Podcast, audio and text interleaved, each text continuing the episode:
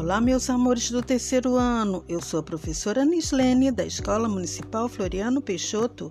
Sejam todos muito bem-vindos à nossa aula número 10 de matemática.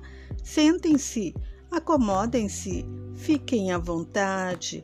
Pegue o seu caderno, lápis, borracha e o livro de matemática, que chegou a hora de aprender e nos divertir muito juntinhos. Hoje vamos precisar também de uma régua. Corrigindo a tarefa de casa, que foi compor os números, o número 6 com seis unidades de milhar, mais sete centenas, mais sete dezenas, mais cinco unidades, é o número 6.775. O número com 17 centenas, mais 19 unidades, é o número 1719 e foi também decompor o número 3290. Esse número tem três unidades de milhar, mais duas centenas, mais nove dezenas, mais zero unidades. E o antecessor deste número, que vem antes, é 3.289. E o sucessor, que vem depois, 3.291.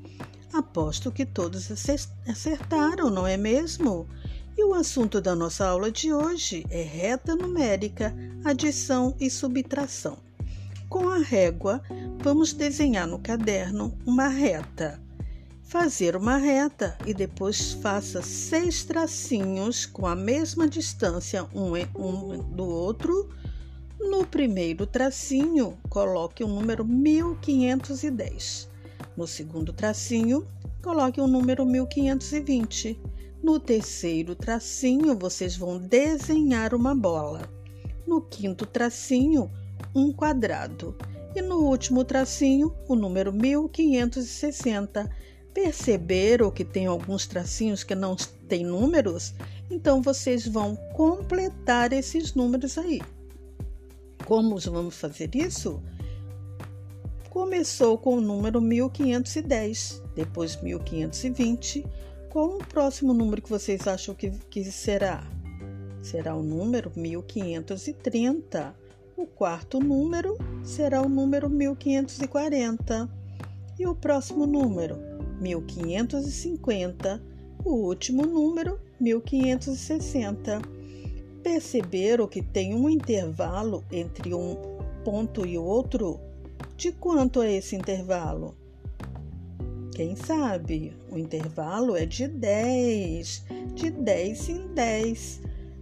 Em que ponto da reta está a bola? A bola está no ponto 1530. Muito bem. Em que ponto da reta está o quadrado? O quadrado está no ponto 1550. O ponto que a bola está é maior ou menor que o ponto do quadrado?